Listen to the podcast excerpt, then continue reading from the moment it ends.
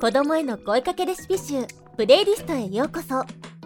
今回の声かけレシピのタイトルは声かけ子供がお出かけ嫌いお出かけしたくない外出嫌いの子供への対処法です。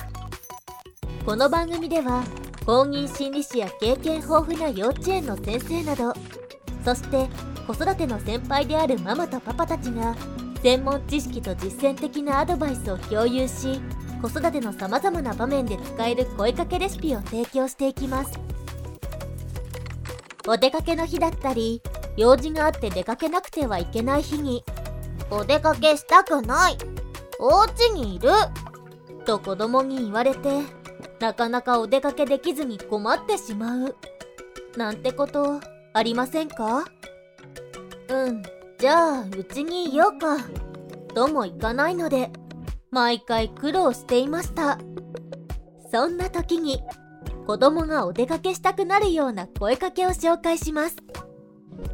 こんな声かけがおすすめ。お出かけしたくないと言われてしまったら外に出ないと見つけられない子供の興味のあるものや好きなものを探すゲームを提案してみましょう。電車でも花でも犬でも車でも何でも構いません。子供に提案してみましょう。〇〇はあるかな？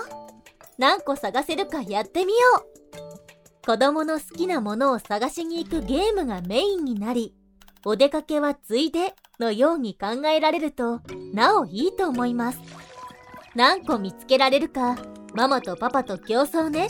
と競争心をかきたてるのもいいかもしれません。